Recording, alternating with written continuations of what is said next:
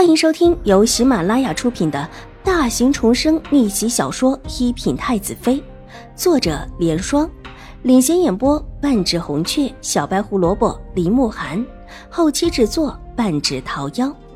喜欢宫斗宅斗的你千万不要错过哟，赶紧订阅吧！第九百九十集，牵过来的药。很少服下，太医说一支箭能用多少是多少，总是比一点都喂不进去的好。菊月哑着声音道：“邵颜如的目光看了看床前桌子上晾着的一碗热气腾腾的药，再想起廊下小丫鬟在煎着的药，还有守在厢房的几个太医，深深的呼出了一口气。我来喂五妹妹药吧。”他说着，转身往桌子走去。大小姐，这药还烫，还不能喂，得凉的差不多了才行。许月摇了摇头，邵颜如的脚步停下，转向邵婉如：“我之前也学过一些医术，我帮五妹妹号号脉。”他其实还是不放心，总是要亲自查看才行。许月又把人拦了下来。原本被舒淇拉住的玉洁也推开了舒淇，和曲月一起把邵颜如拦下。两个丫鬟的神情看起来都是极为狼狈的，但这话说出来，却让邵颜如的脸色变了。大小姐，到底是您想害我们小姐，还是秦大小姐要害我们小姐？外室里，一行人也停下了脚步。邵颜如脸色一冷，舒淇已经上前两步挡住了他的面前。怒瞪着曲月和玉洁，大声的斥道：“你们两个说了什么话？还不给大小姐道歉？大小姐对五小姐如何？你们难道不知道？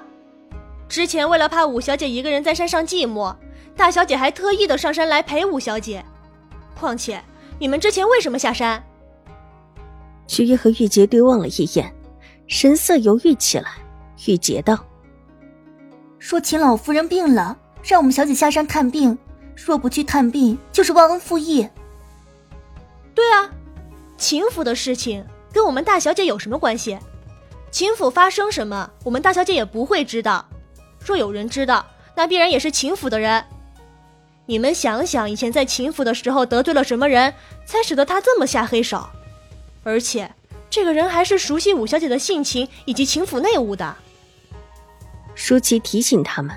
曲月犹豫起来，好半晌才问道：“秦大小姐，除了他还有谁？你们想想，这么多条件对上的，可不就是他？我们小姐对五小姐一片情意，往日里和五小姐也是最亲和的，又怎么会对五小姐下毒手，想害五小姐的性命？”这话说的听起来还真有理。躺在床上一动不动的邵婉如心头冷笑，这些话。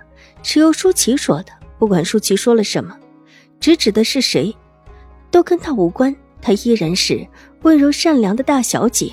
纵然有人觉得这丫鬟过分，那也不过是一个丫鬟而已，谁还能够把一个户主的丫鬟如何？邵颜如果然是养的好丫鬟。今天她若是想破局，恐怕没那么容易。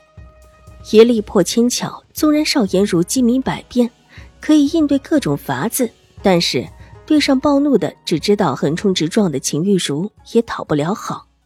之前的事情的确推不到邵颜如的身上，若是有，也是由青儿装傻之后传出的几句话。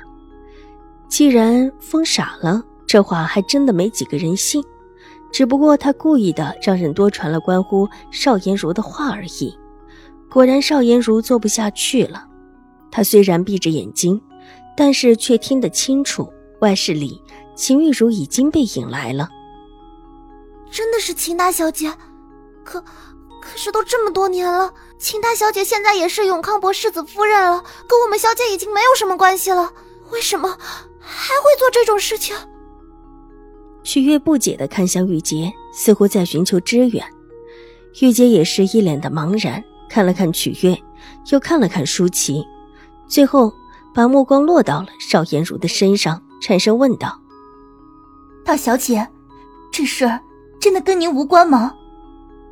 这事自然跟我无关。我跟五妹情同手足，五妹以往在秦府吃了那么多的苦，受了那么多的累，我又岂会不知？若这事真的是秦玉茹所为，我可以答应五妹，必不会放过秦玉茹的，即便她是永康伯府的世子夫人又如何？邵颜如斩钉截铁道，神色沉冷而气度不凡，很是能够叫人安心。即便这话不是发誓赌咒，也叫人觉得他很有诚意。大小姐，可可是秦大小姐现在是永康伯府的世子夫人，若大小姐要对付她，恐怕不太能够吧？曲月似乎相信了他的话，结巴了一下，很是不安的道：“见两个丫鬟已经信了自己的话，邵颜如心里得意，脸上……”却越发的温和起来，对两个丫鬟安抚的道：“放心，纵然她是永康伯府的世子夫人又如何？我们兴国公府的小姐可不是好欺负的。况且她现在害了五妹的性命，别说是她，纵然是永康伯府也承担不起。就是，永康伯府就是一个破落的侯户。”还真的以为有多了不起吗？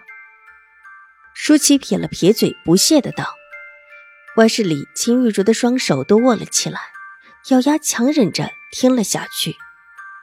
引路的婆子引到这里，便退了下去。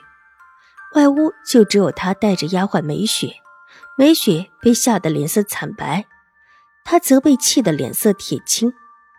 果然如外祖母说的，这个邵颜如就是没安好心。”以前邵婉如还在秦府的时候，他就私下里见过自己，表面上对自己极佳，但实际上却暗示自己对付邵婉如，并且表示只要对付了邵婉如，就有自己的好处。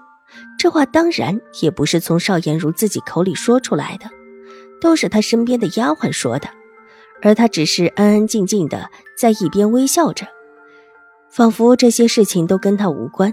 果然。是这个恶毒的女神在背后挑事。Hello，大家好，本书是粉丝福利，也就是全免费的慢更版。那性子比较急的小可爱呢，可以搜索“一品太子妃”，还有一个 VIP 畅听版，是会员免费收听的版本，更新会比较快一些。本集播讲完毕，下集更精彩，千万不要错过哟。